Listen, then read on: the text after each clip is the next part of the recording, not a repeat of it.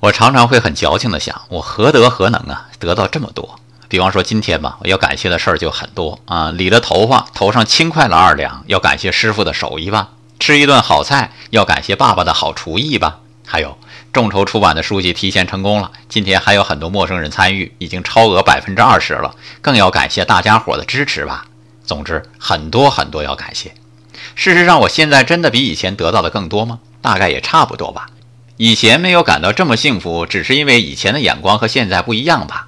那时候我会说，为什么我得到的不够多，或者我得到的不是我想要的呢？无端的生出了很多烦恼。